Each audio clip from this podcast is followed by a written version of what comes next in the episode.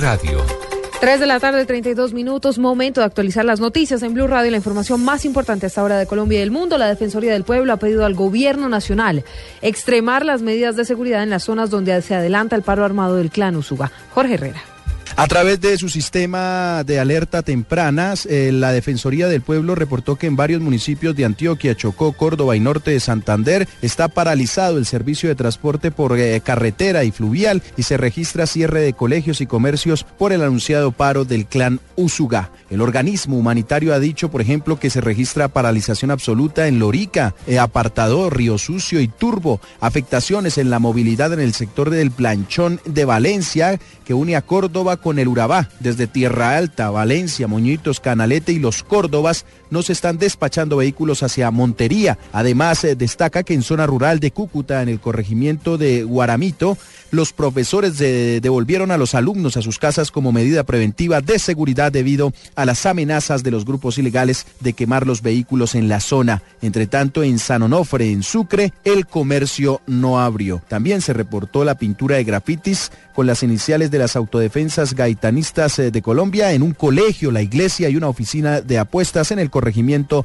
de Nueva Colonia en Turbo, departamento de Antioquia. Jorge Herrera, Blue Radio. El alcalde del municipio de Tiquicio, en el sur de Bolívar, le confirmó a Blue Radio el movimiento de tropas de la policía y del ejército para facilitar lo que sería la liberación del patrullero Héctor Germán Pérez, secuestrado hace ya una semana por el ELN. Jorge Márquez.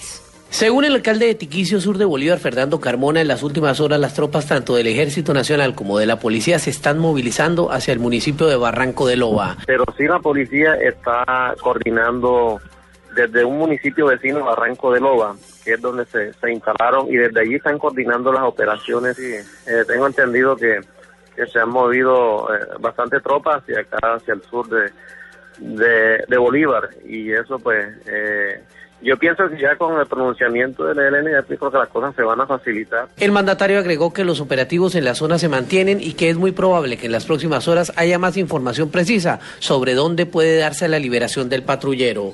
En Cartagena, Jorge Márquez Barbosa, Blue Radio.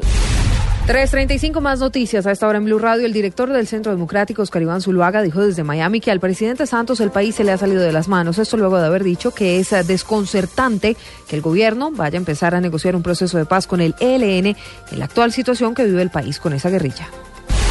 A través de su cuenta en Twitter, el presidente de Ecuador, Rafael Correa, dio la bienvenida a los diálogos de paz entre el gobierno y el ELN. Dijo que está feliz de poder servir a Colombia a pesar del 3-1 en el partido que jugaron las elecciones de ambos países el martes en Barranquilla. En noticias internacionales, el ministro español de Asuntos Exteriores en funciones, José Manuel García Margallo, se declaró hoy preocupado por el discurso peligroso de Donald Trump, actual favorito para lograr la candidatura republicana a la Casa Blanca.